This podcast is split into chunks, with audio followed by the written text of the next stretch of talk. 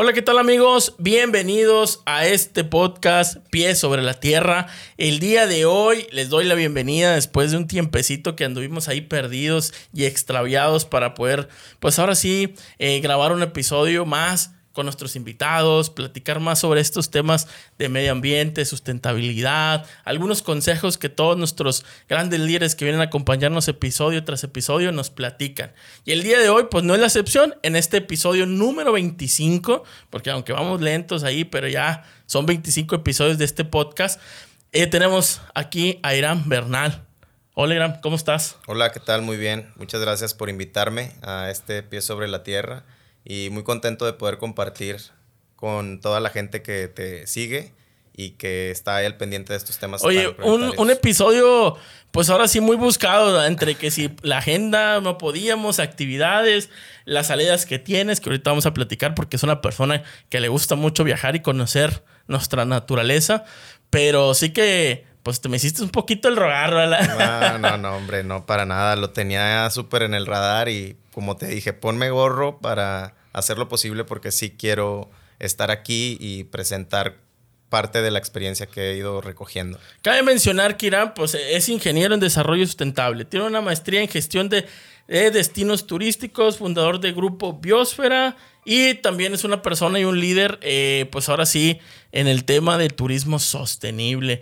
Digo, muchas cosas y participante en muchos eventos internacionales, ¿verdad, Irán?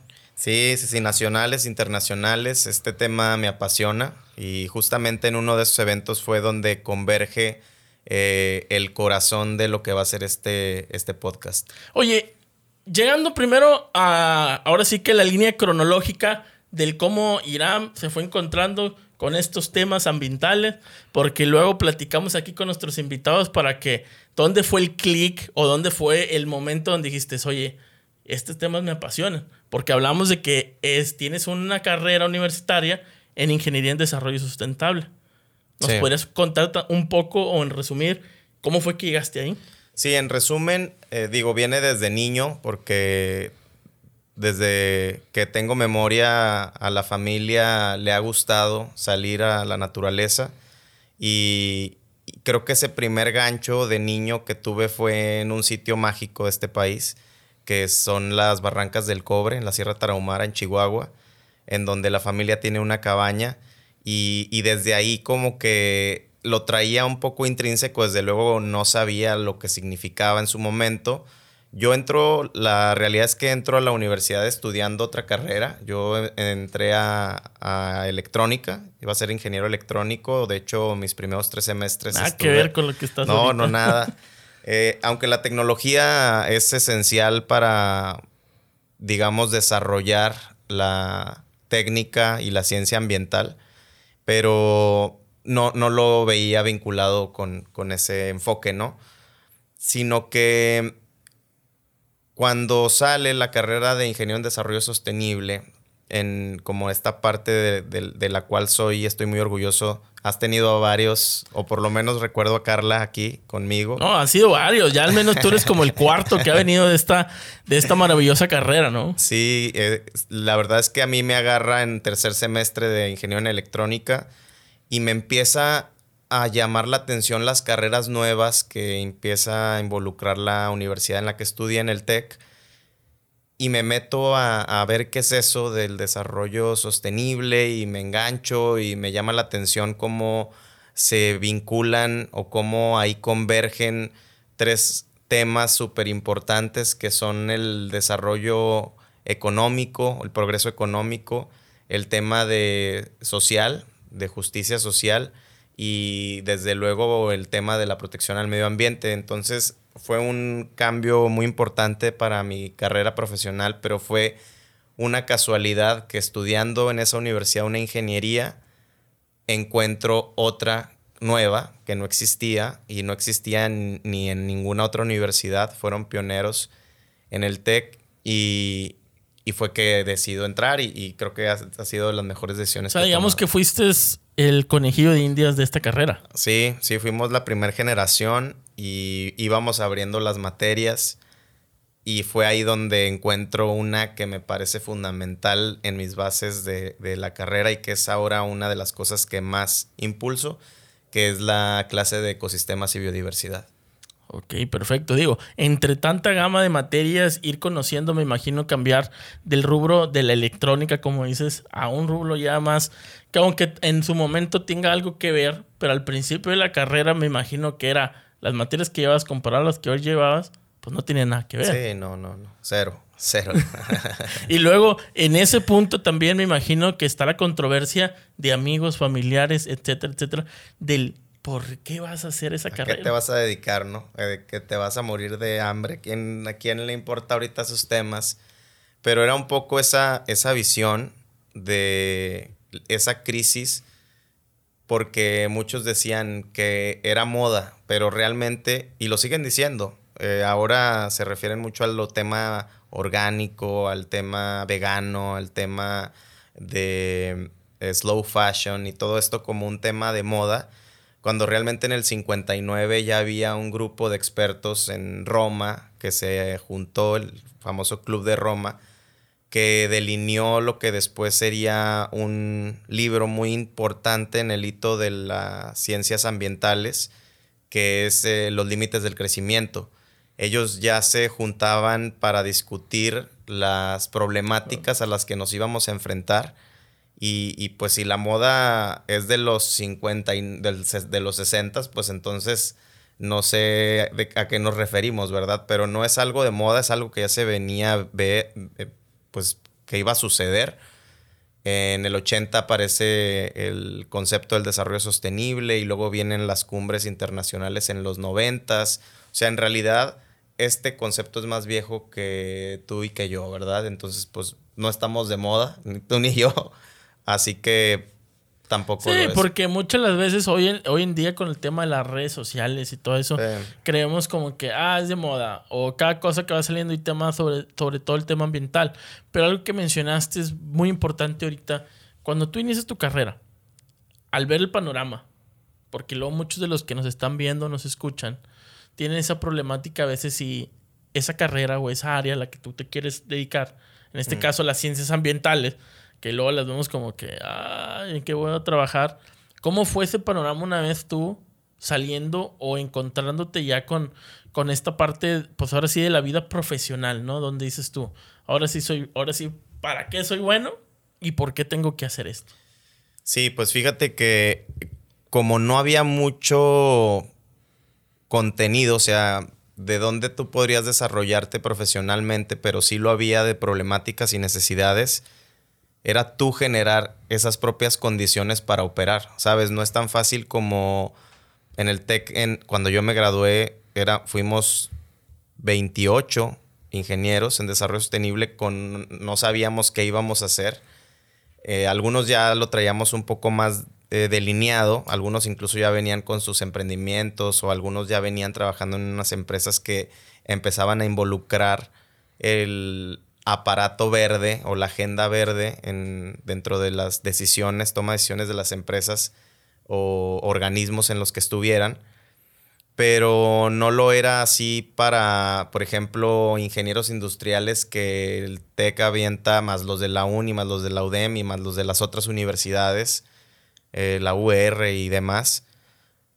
Al menos en el TEC estaban graduando 320 ingenieros que tenían ya hay una demanda fuera y, nosotros teníamos que generar esas condiciones, lo cual fue, en mi caso, la mayor parte de mi carrera profesional eh, eh, desarrollando esas condiciones para atacar esas problemáticas para las cuales nos formamos. Y me imagino que es un reto porque hablando de las ciencias ambientales y los invitados que hemos tenido y platicando, es un reto no solamente conceptual al hecho de la vida profesional, sino también mm. de la vida personal porque también tu familia dice, oye, pues le invertiste tanto tiempo, no hay oportunidad en esas áreas, ¿y por qué vas a ir a trabajar ahí? Y luego existe también este son de burla entre amigos, amistades, conocidos. Oye, tú eres el que te dedicas a plantar arbolitos. El que abraza, el que abraza los árboles. Ah, el que dice que apaguemos las luces, el que dice que cuidemos el agua. Y a veces suena como burla. Sí. Pero hoy en la actualidad estamos sufriendo de esa burla Hoy ya mucho lo estamos padeciendo. El bullying ambiental, ¿no? y en ese punto, donde tú ya estás en tu carrera y mencionaste que era la parte del área de los ecosistemas. Sí, sí, la parte verde. La parte verde. ¿Cómo fue esa interacción en la parte de los ecosistemas? Porque lo, mucha gente piensa que para poder amar la naturaleza o estar en el entorno, necesitas estar en la carrera o eres biólogo para poder entenderlo, porque luego nos ven como, ven como ingeniería o otras áreas, es como que el, tu entorno no es estar en el ambiente, ¿no? Tu entorno más es estar o en el, en el sector privado, en el sector público o haciendo otras cosas, ¿no? Pero en la naturaleza como tal, ¿no? Y en este tiempo, la parte de, trabajar en tu vida profesional, en diferente industria, nace esto que es Grupo Biosfera. Sí, sí. ¿Nos podrías platicar un poquito qué es Grupo Biosfera? Sí, mira, te platico. Eh, justo la historia nace en uno de los foros a los cuales he tenido el gusto de representar a México eh, y a la juventud mexicana en temas de conservación principalmente, que fue la conferencia de las partes de lo que se le conoce como el Convenio de Diversidad Biológica, que es el órgano de Naciones Unidas que impulsa la agenda verde ¿no? a nivel internacional. Y hay una reunión que se celebra cada dos años para discutir las, digamos, eh, reglas vinculantes que hay que seguir, las metas vinculantes que los países eh, se comprometen a, cumplir para promover la conservación de la biodiversidad en particular. Y ahí conozco a una gran amiga que también es muy impulsora de estos temas. Ella eh, vive en, en Guanajuato y de hecho ahorita va a Europa, ella está muy activa todavía en estas redes internacionales, está en colaboración con la FAO y demás. Y ahí la conozco, pero además de conocerla a ella, que, que es esta persona con la que inicié Grupo Biosfera, también conozco, yo recuerdo que el tema de ese año eh, para, la, para la cumbre, para la COP15, era integración de la biodiversidad para el bienestar. Siempre esos temas como que son muy ambiguos porque dices, bueno, ¿cómo integro la biodiversidad para el bienestar y para el bienestar de quién?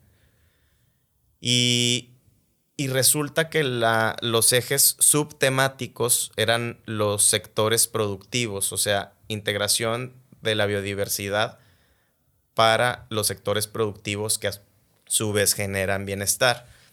Y hablaban de cuatro eh, sectores primarios. Era el tema agrícola, o sea, cómo integras la biodiversidad al tema agrícola. Era el tema forestal, cómo integras ese asunto de la diversidad biológica. Era el tema pesquero y era el tema turístico.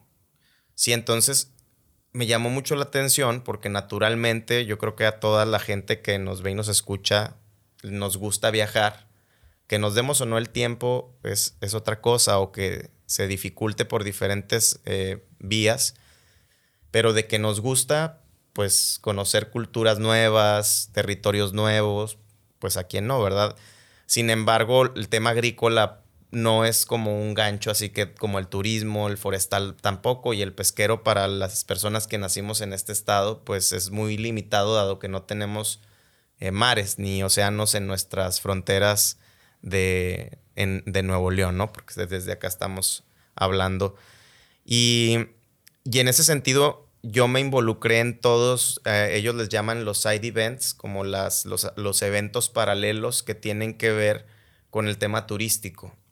Y entonces ahí fue donde descubrí la ventana de cómo el turismo es una herramienta para la conservación de la biodiversidad si es bien administrada, porque tenemos casos en donde es todo lo contrario, ¿verdad?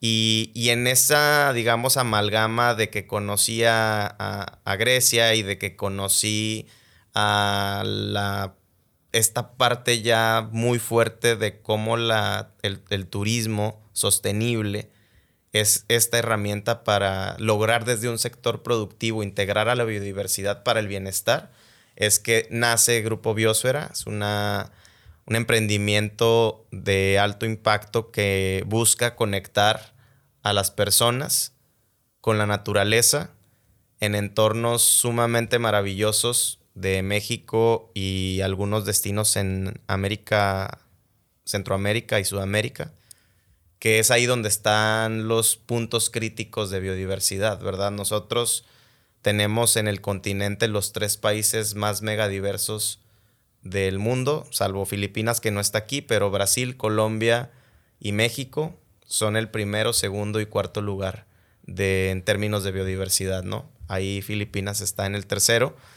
En ese sentido, eh, pues es que em, queremos mostrar esa riqueza sin deteriorar el entorno y generando valor, riquezas eh, económica y social en las comunidades locales y pueblos indígenas que son quienes resguardan estos ecosistemas. Entonces, eso es Grupo Biosfera, una plataforma que te conecta con espacios eh, de alto valor cultural y biológico. Que, ahorita lo que mencionas, yo creo que para oídos y, y, tal vez para mucha gente podría ser muy entendible quien es apasionado a los temas de conservación, al tema de, de desarrollo sostenible como tal, pero a veces es muy complicado llegar al impacto de la gente, pues no llamarlo común, pero sí de la gente del día a día, de la gente que no está inmersa a estos temas y que muchas las veces queremos darle valor a una zona o a un lugar, como tú dices, cuando viajamos,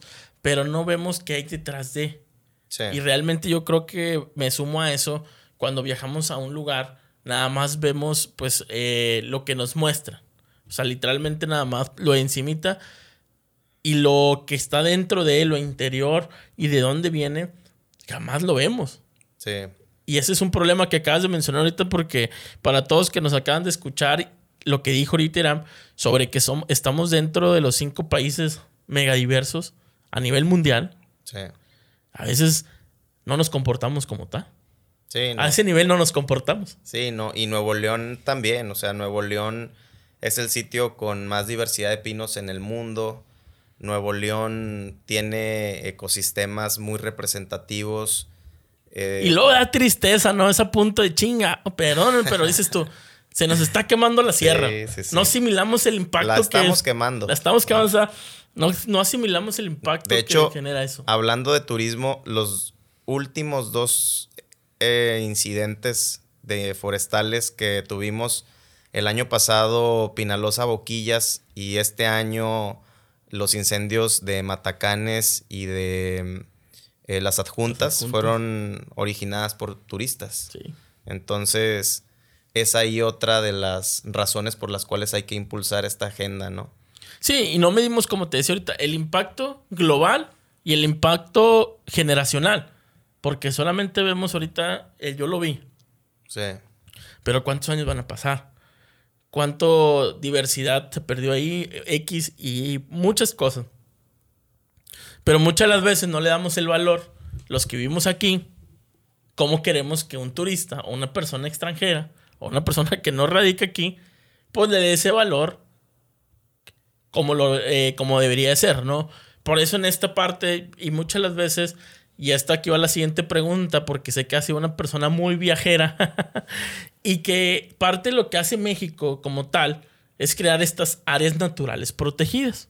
Sí. ¿Cuántas áreas naturales protegidas tenemos? 183 en el país y en el estado 31 con la extensión de la Sierra de Picachos. ¿Cuántas has visitado de esas 183? Híjole, yo creo que unas 42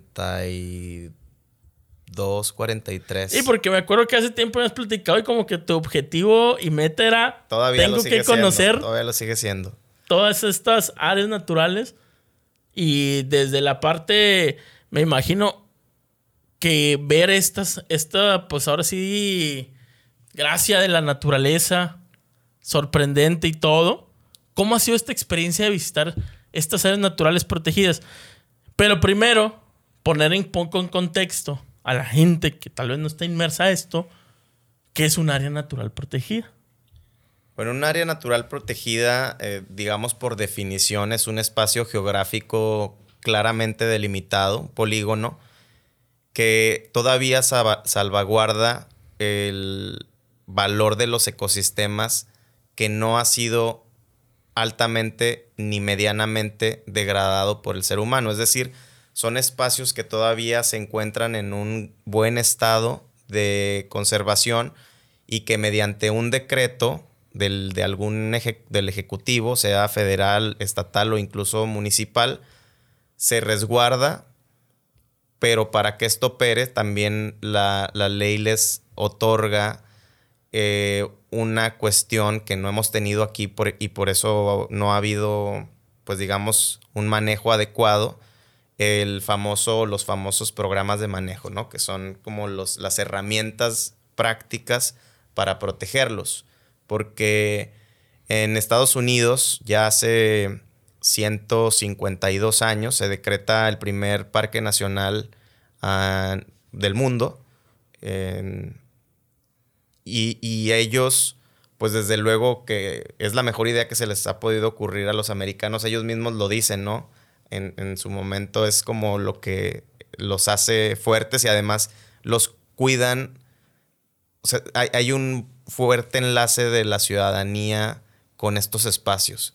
Claro, sus métodos de, son totalmente distintos porque aquí tenemos ejidos, comunidades, pequeños propietarios y allá pues son terrenos del, Estado, ¿no? Lo cual hace un poco más factible y, El manejo. El manejo. Aquí es meterte con mucha gente, con muchos intereses y además pues no hay mucha investigación, en, la materia a pesar de que se han hecho grandes esfuerzos. Entonces las áreas naturales protegidas son eso y, podemos tenerlas a los tres niveles de, de, federación, de estado y de municipios. Y de estas 183, digo, y de cuarenta y tantos que más o menos has conocido, ¿qué nos podrías expresar tú de estas 40 y cuál de estas ha sido tu favorita? Y luego nos dices cuál es la que quieres visitar o la que dices tú, esta es la que me falta y que he deseado poder ir? Son tres, tres preguntas en una. La primera tiene que ver con cuando todos decimos, yo siempre he pensado, porque así ha sido mi experiencia y, y ahorita más adelante sí que este platico, pero he tenido mucha forma de rebotar esto con mucha gente porque he sido profesor primero de preparatoria y luego en los últimos años universitario de las dos escuelas más grandes de, del área metropolitana. Y entonces lo platico mucho con, mis alumnos, que han sido más de a la fecha 200. Sí, me ha tocado conocer algunos alumnos alumnos, hoy exalumnos, y ya algunos hasta trabajamos juntos y demás. Eh, me topo todo, este, todo el tiempo, ¿no? Lo cual me parece bastante bueno. Pero a lo que voy es que siempre he pensado y, lo he validado un poco con ellos y quiero ponerlo a, discusión de quien nos escuche y nos vea a ver si piensan lo mismo, que como mexicanos tenemos un orgullo por ser de este país porque decimos es que México lo tiene todo. Y, y, nos enorgullece su cultura, sus tradiciones, sus paisajes, sus ecosistemas, todo, todo por lo cuando nos sentimos como pavorreales, aunque son especies exóticas. Eh, las, bueno, las que conocemos, las de la India, ¿verdad? Pero también tenemos aquí unos, unos pavorreales eh, nativos.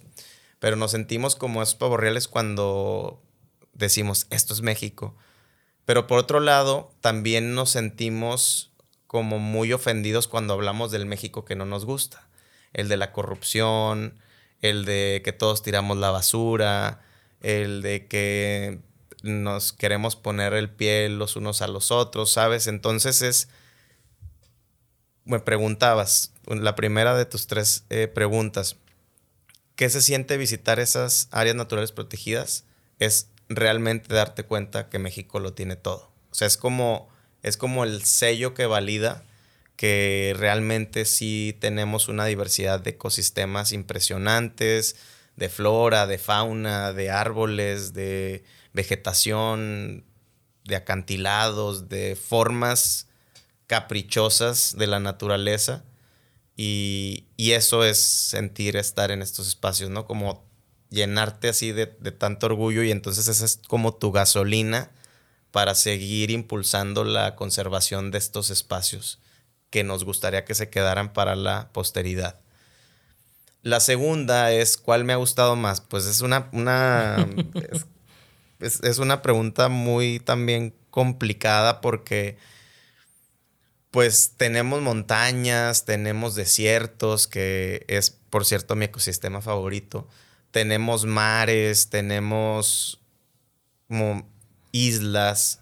Entonces, es bien difícil, pero si tuviera que elegir alguna, yo creo que escogería un sitio que le llaman el Acuario del Mundo, que está en Baja California Sur, que es un parque nacional que se llama Cabo Pulmo, que está en una zona desértica, pero a la vez confluye con el mar. Entonces, es un, y, además tiene una cantidad de especies marinas que desconocemos en, su mayoría, porque es muy poco el, el, estudio que se ha tenido en los océanos. Se dice que conocemos apenas el 5% de la vida marina. Entonces tenemos un mundo ahí abajo por descubrir. Y, y además es un pueblo de pescadores que confluye con el tema turístico y está muy bien ordenado. Ha inspirado a poetas, a oceanógrafos, a directores de cine. O sea, esto trasciende al arte también, ¿verdad? O sea, esto nos da esencia como, como seres humanos. ¿Y cuál quiero visitar? Hay un, hay un sitio que es, va a ser muy complicado, pero lo voy a lograr. Son islas principalmente. Es por la, el tema tan remoto, ¿no? Está, este está frente a, a Yucatán, eh, frente a una de las playas, pues a la playa más conocida que de, ahí de, Mérida, que es la que está en Puerto Progreso. Y es un arrecife que se llama arrecife, arrecife Alacranes se puede ver cuando uno va sobrevolando para aterrizar, ya sea en, pues en, alguno de esos destinos, ¿no? Desde Yucatán, en lo que tiene que ver con la península o la zona de Quintana Roo. Y, también es un sitio impresionante que me imagino que debe de estar lleno de... Las islas me gustan mucho en particular, ¿no? Porque es como estás ahí en medio del océano esa es la que próximamente quiero visitar. Fíjate que has mencionado varias cosas y puntos muy importantes que yo creo que luego no visualizamos como personas que disfrutamos de, algún ambiente o de, o de, algo que podemos, pues ahora sí, captar y a su vez podernos llevar el resto de nuestra vida. Muchas de las veces, hoy en día, es mucho más famoso ir a un pueblito mágico mm. que ir a visitar estas áreas naturales. Sí.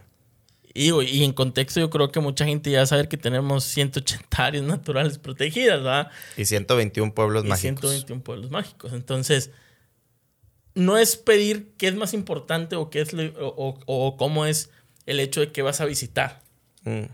sino que creo que estas partes de las áreas naturales protegidas, y ahí vamos a la controversia que luego aquí a mi buen Iram después le molesta mucho cuando comparan eh, ah, es que tú haces ecoturismo. Mm.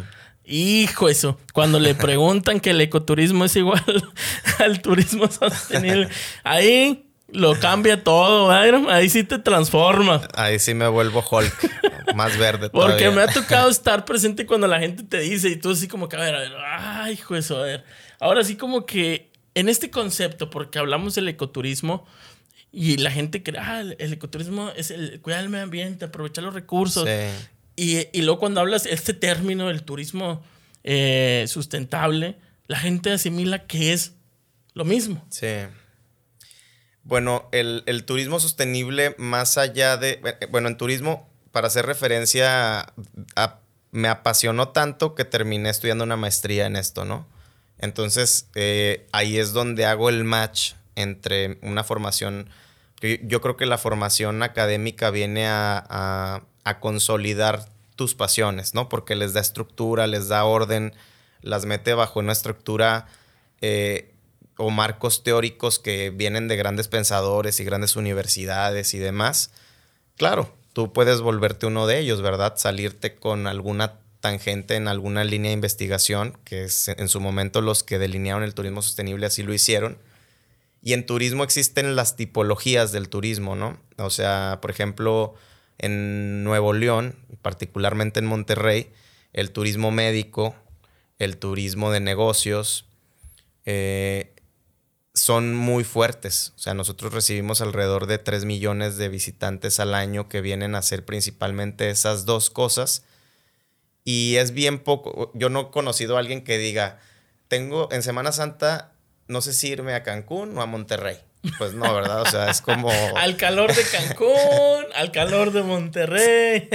Incluso, eh, y es algo en lo que debemos trabajar, porque tenemos mucho para dar. El tema es que no lo hemos sabido promocionar de la mejor manera. Porque eh, yo lo he hecho cuando me dicen, no sé, por ejemplo, Guanajuato o algún estado como Yucatán mismo, y me dicen, oye, te vamos a mandar de, o, amigos que te dicen, oye, los van a mandar jueves y viernes de, de trabajo.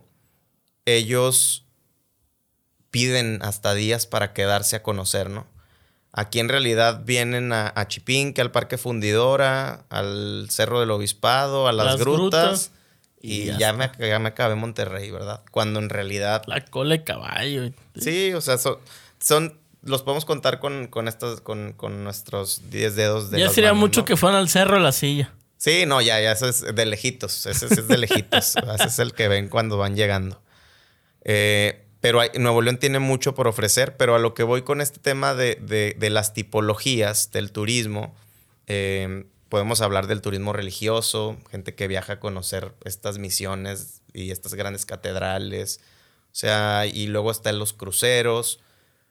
El ecoturismo es una de esas tipologías, ¿sí? El, el ecoturismo es alguien que le gusta disfrutar de la naturaleza, de entrar en contacto pero el turismo sostenible está en un escalón más arriba, porque el turismo sostenible no es una tipología, es una filosofía y es una forma de hacer turismo. Es decir, que queremos que el turismo de negocios sea sostenible en estos grandes centros de convenciones, con el ahorro de energía, con el paperless, con eh, llevar todo desde tu celular y no andar con todos los temas de papeles y registros y esto y lo otro. O sea, y el ahorro del agua, el ahorro de los de alimentos que se desperdician mucho en estos grandes venues donde se juntan cientos de personas, botellas de plástico por todos lados. Entonces, el turismo de negocio se puede hacer sostenible. Los festivales se pueden hacer sostenibles. Los cruceros se pueden, hasta cierto punto, todo tiene un impacto, ¿verdad?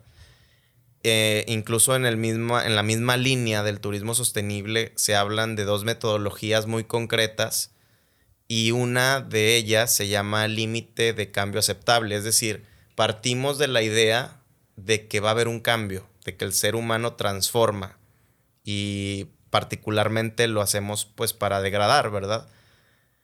Pero ¿qué tanto estamos, qué tanto es aceptable? Y entonces esos métodos te ayudan a decir, ok, está bien, pero hasta aquí, ¿sabes? Entonces, creo que el tema de turismo sostenible busca que, el, que la actividad turística se mantenga en el tiempo para nosotros y los que todavía no han nacido, pero que más allá de solo enfocarte en el turista, que es el cliente y que es en que siempre tiene la razón, también hay una comunidad local que lo recibe también hay una ciudad, una colectividad que te recibe y un entorno que te recibe. Entonces, ¿cómo convivimos todos los que nos quedamos aquí para siempre, porque aquí vivimos, los que vienen, los que están alrededor de nosotros y además nuestro entorno?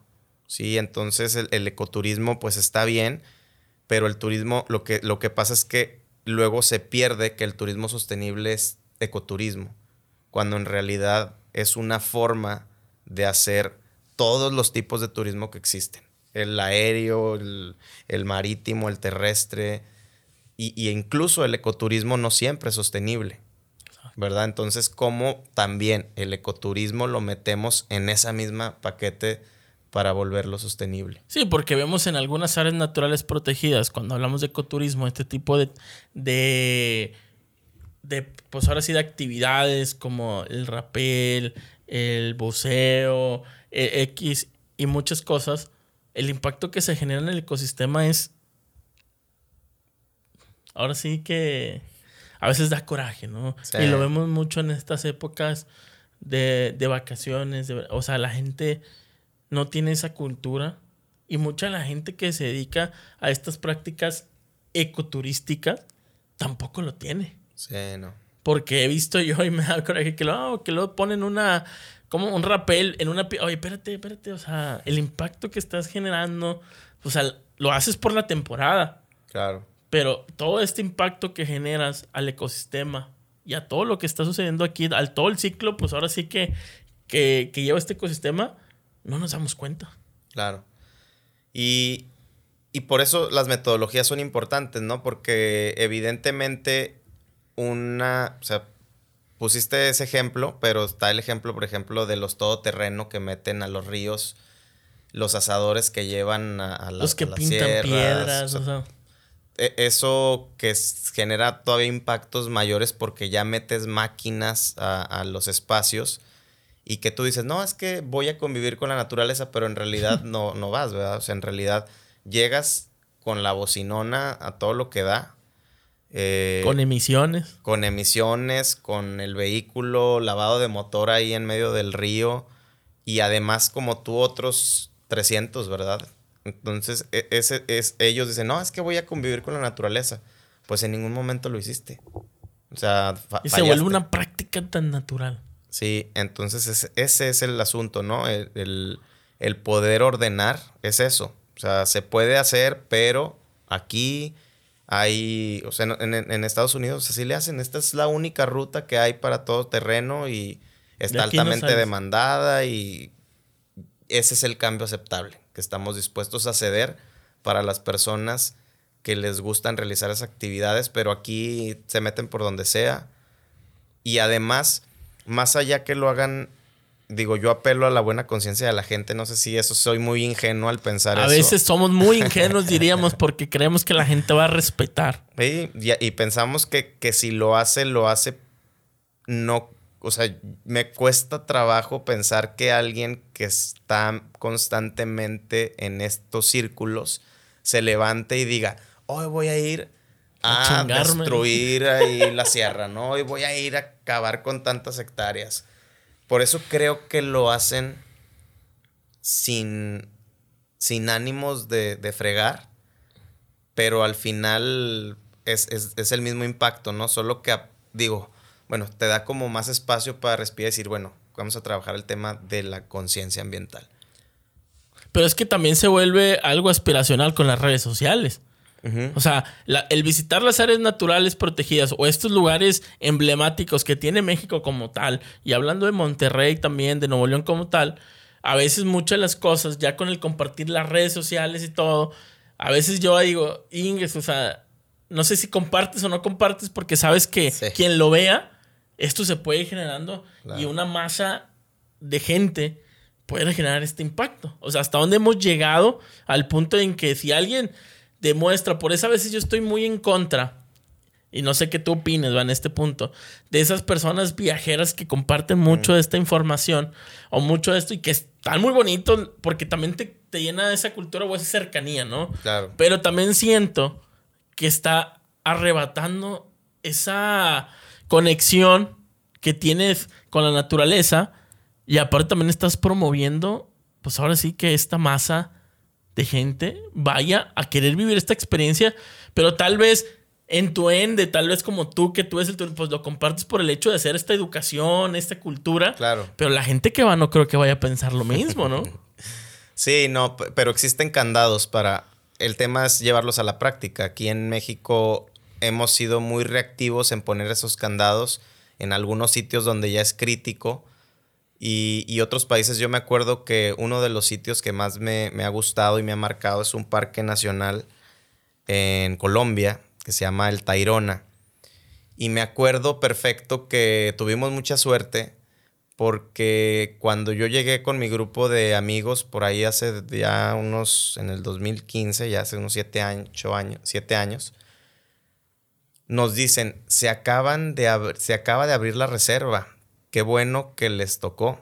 la reserva se cierra todos los años cuatro meses para devolverle esa... Es una zona indígena eh, y, y, los indígenas llegaron a ese acuerdo con el gobierno en el que necesitamos que cuatro meses no recibas cero visitantes. Se regenere. Para que el espacio vuelva a como la naturaleza es, muy, muy sabia, ¿no? Ella hace el 80% de las cosas a la hora de restaurarse.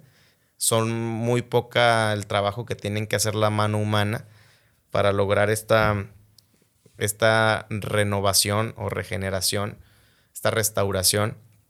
Pero también, además de, de esos cuatro meses que se cierra, los límites de quien accesan diariamente también lo están. Es decir, no importa que yo venga desde Dinamarca, si nada más dejan entrar 300, si yo soy el 301, vas para atrás. Y, y, hay un registro y se anotan y sabes quién está dentro y sabes con cuántos va y sabes de dónde viene. Y, y eso lo hicieron porque hubo una manifestación de los indígenas que tienen una cosmovisión de los ecosistemas bastante diferentes a nosotros eh, los que vivimos y hemos sido criados en ciudad. Y en México un caso que fue muy reactivo fue, no sé si te acuerdas, bien famoso que se hizo ese espacio y, fue por, por redes sociales y por fotografías en internet. Una playa en las islas, las islas Marietas, es una playa que tiene como un agujero así por encima y tiene la playa del amor que le llaman, que se empezó a volver una cosa así masiva y pues obviamente los lancheros que te llevaban pues mejor para ellos entre más, más, más, más, más. Pero para entrar a esa, a esa playa del amor tienes que pasar por una pequeña cuevita mediante eh, con, con, tu traje de snorkel, tu chaleco y todo el tema.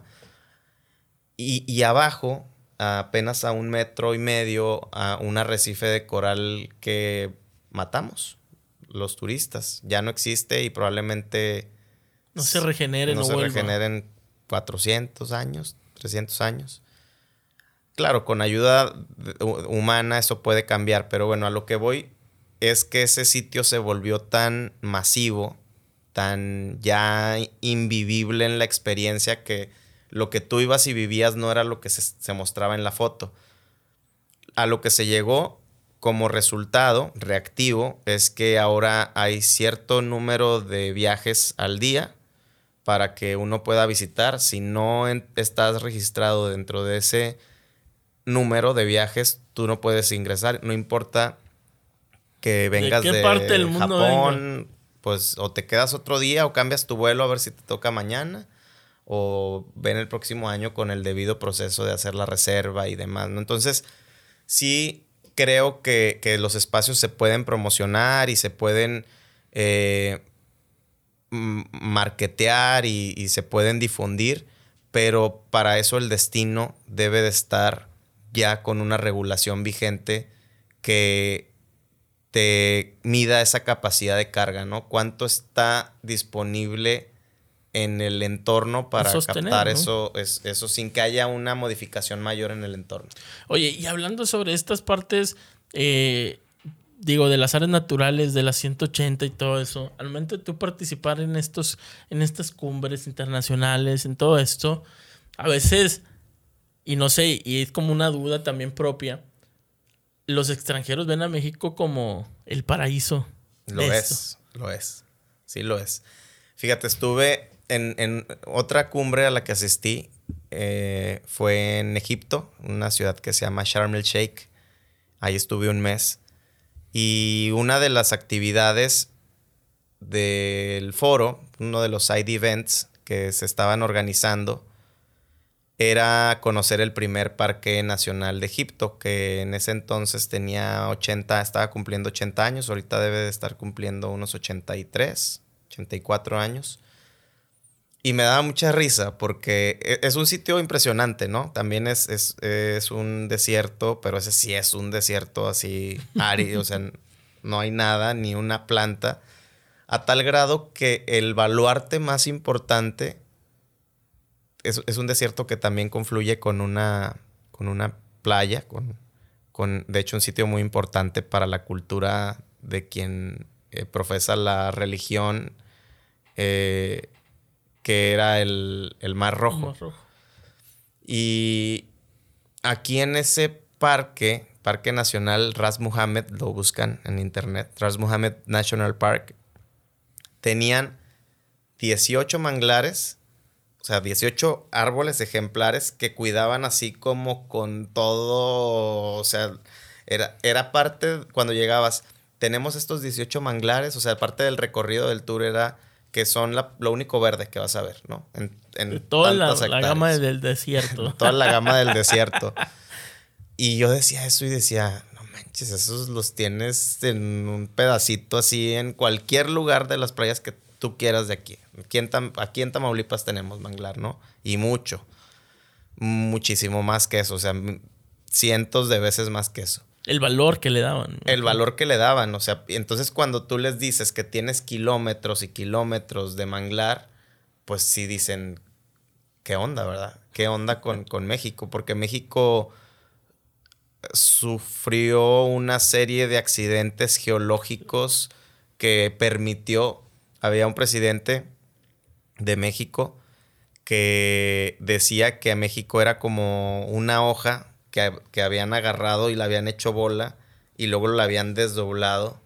Y, todos esos relieves que quedan, que te dan una singularidad de formas muy diferentes y diversas, pues sí es que sí somos un paraíso. ¿verdad? Y si no, aquí podemos irnos a un sitio como Galeana, que es el municipio más grande del estado y que tiene el punto más alto y el punto más bajo del estado el Cerro del Potosí con 3.750 metros sobre el nivel del mar, con un ecosistema muy raro, que es una pradera subalpina, que son estos ecosistemas que se quedaron atrapados eh, con la época de la glaciación. Y tenemos un cenote a 75, 80 metros abajo de la, del nivel de, la profundidad del, del pues, de, la zona terrestre, que puedes bajar con kayak, que puedes bajar con rapel y hacer kayak allá adentro. Entonces, basta con ir ahí, ¿verdad? O es más, pues no me voy tan lejos. Aquí en, hay muchos sitios impresionantes. Está la Sierra de Picachos, que está a menos de una hora de aquí en Higueras. Hay, hay muchos sitios en, que, que, realmente... No, y muchos ecosistemas urbanos como el río La Silla. Por ejemplo. Que también es una visitarlo es muy grato para ver. Tú, tú, lo conoces muy bien.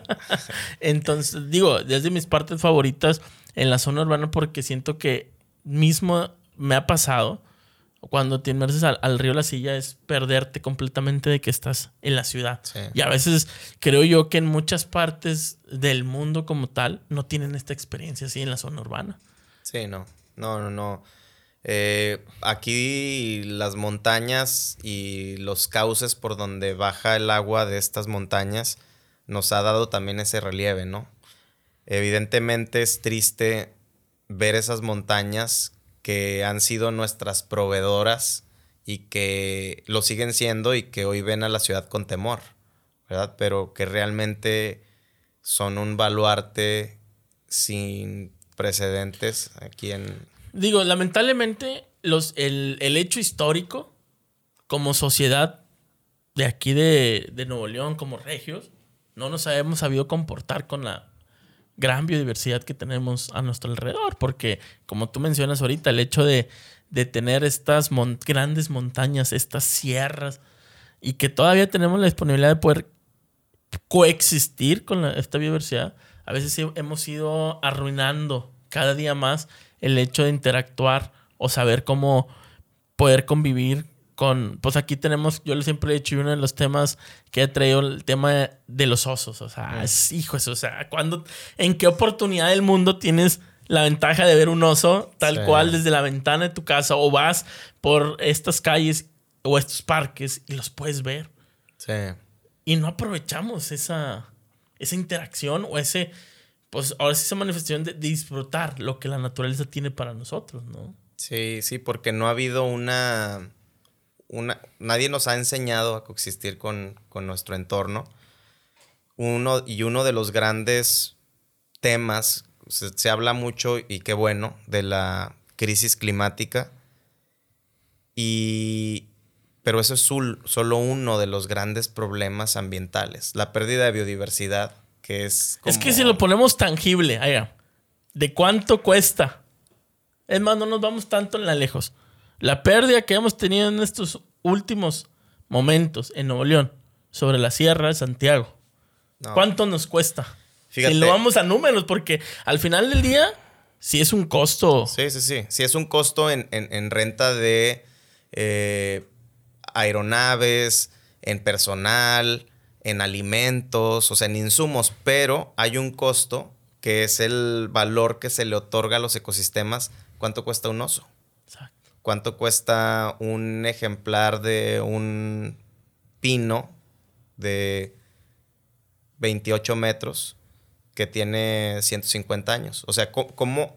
Hay, hay métodos, pero no son del todo acertados hay, toda una corriente de pensamiento que se llama la valoración económica de los recursos naturales y hay ejercicios globales que se han hecho, el último o el más famoso al menos, que hizo un académico de la Universidad de, eh, Melbourne, que se llama, que hasta, hasta demás lo hicieron Sir, Sir Robert Constanza, profesor, hizo una estimación del, valor que nos da la naturaleza en términos, o sea, haciéndolo como un PIB, ¿verdad? Como el Producto Interno Bruto que, otorga la naturaleza. Es decir, si tuviéramos, él, hace un ejercicio de decir, si tuviéramos que quitar todos los árboles y, hacer y poner máquinas que consuman energía para producir oxígeno. Sí, el cálculo, el cálculo, el cálculo, del valor de la naturaleza eh, en términos de, servicios ecosistémicos y eh, es tres veces mayor al PIB global. Sí, o sea, la naturaleza subsidia por tres todas estas externalidades que, no, que, nos hace vivir en un entorno falso, subsidiado por, por un ente que no tiene voz. Y, y en ese sentido, pues, si hay un costo estos incendios del año pasado nos costaron 200 millones de pesos. Y. Pero, ¿y lo demás? O sea, y es, si nos vamos con ese, por, hacerlo muy simple, son tres veces más, ¿verdad? O sea, si nos vamos, digo.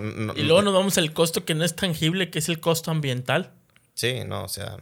Sí, pues estamos. Y ahí le vamos desglosando y desglosando y nos quedamos, si nos vamos a aquellas personas que se dedican a la parte financiera, economía, pues ya empiezan a ver el tema de los recursos naturales como algo que en su momento puede generar una guerra. Claro, sí, ahora lo están capitalizando con el nombre del capital natural, ¿no? Que, que bueno, pues eso entra ya un poco a debate más o sea, eso da para otro, eh, que invites a, otro, otro podcast, al número 26, a hablar del capital natural. Que ahí es donde voy, o sea, el hecho es de que de las actividades que tú realizas, ¿cómo llevas a, o comentábamos ahorita sobre el hecho de que das clases, hablas con tus alumnos, platicas con ellos y todo lo demás, en que lo que tú dices, porque a veces nosotros, como ahorita que estamos aquí grabando y platicando, pues somos esa, ese medio de buscar la forma en que la gente entienda algo de lo que a nosotros nos apasiona, tal vez, pero de lo que también debemos estar cuidando en este momento. ¿Cómo llegas con tus alumnos y cómo, lo y cómo ves que ellos lo reciben también? Porque hay unos, eh, profe loco, eh", o sea, pasa. Varios, varios, varios lo, piensan, pero lo piensan creo para bien, ¿no? Porque de locos también están hechas algunas de las mejores soluciones. y tus experiencias vivas de, visitar tantas áreas naturales y mostrarles en su momento es, yo también quiero ir ahí. Sí, claro. Sí, sí, sí. Ahorita en, la Autónoma de Nuevo León estoy dando precisamente la clase de turismo sostenible a los estudiantes de quinto semestre. Ya terminamos la semana pasada. Eh, no les he subido calificaciones. Así que vean el este. podcast para que les dé puntos extras aquí el profe, para que ahí les va a poner ahí una reseña de lo que dijo, ¿no? Es parte del examen final.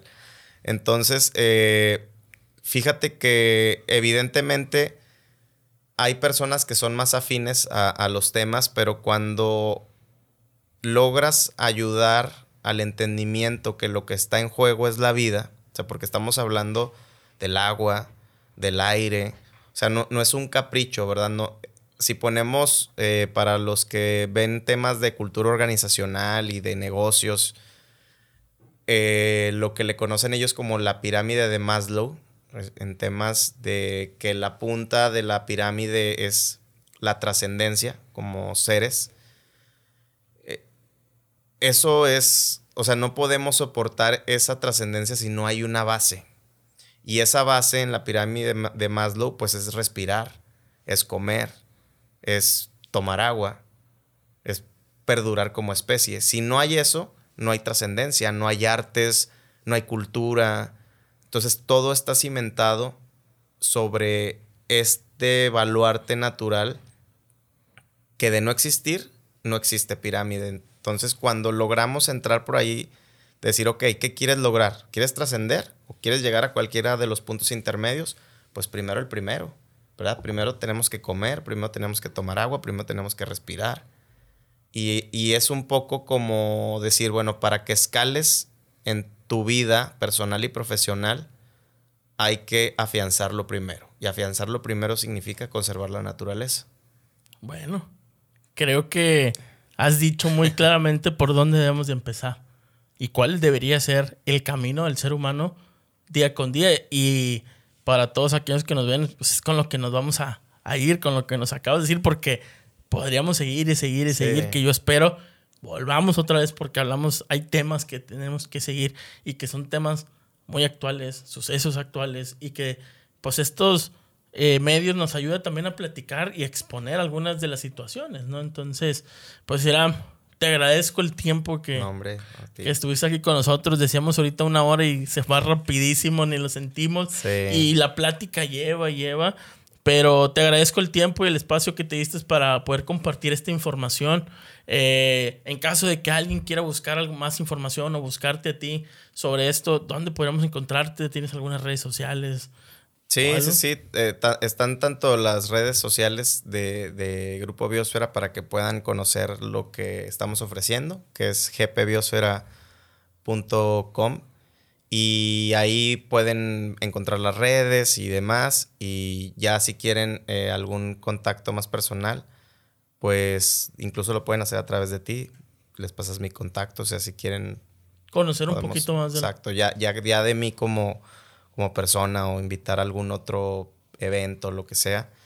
Actualmente estoy muy activo en, este, en estos asuntos, entonces seguirme también ahí en las redes sociales mías, iram.bep y ahí podemos platicar también. Perfecto, pues yo creo que nos hemos llevado una información muy buena y detallada y creo yo que podemos seguir platicando y platicando sobre este tema, pero pues vamos a dejarlos un poquito así como que tranquilos para que vayan y te busquen, vayan y conozcan y luego después volverte a invitar para poder eh, seguir platicando de esto. Y a todos ustedes pues se les agradece el tiempo y el espacio que se dan para, para escucharnos, para vernos, platicar aquí sobre estos temas que, que yo lo he dicho, o sea, son muy importantes, muy necesarios y como que ya tenemos que empezarlos a llevar desde hace mucho tiempo, hablamos desde el 59, o sea, no es moda, mm. pero ahorita tenemos que llevarlos aún más a la mesa de todas las personas que estamos trabajando día con día en estos temas ambientales. Entonces, muchas gracias, Iram. Y para todos ustedes que nos siguen, recuerden que nos pueden buscar en YouTube, Facebook, Instagram. Pónganle pie sobre la tierra o ahí como servidor. Eh, Pepe Medrano y van a ver todo lo que tenemos, este episodio también y todos los demás que hemos grabado con nuestros grandes líderes socioambientales que nos han platicado sobre estos temas. Y como cada vez que terminamos, les he dicho, si pues, nosotros somos parte del problema, también somos parte de la solución. Hasta luego.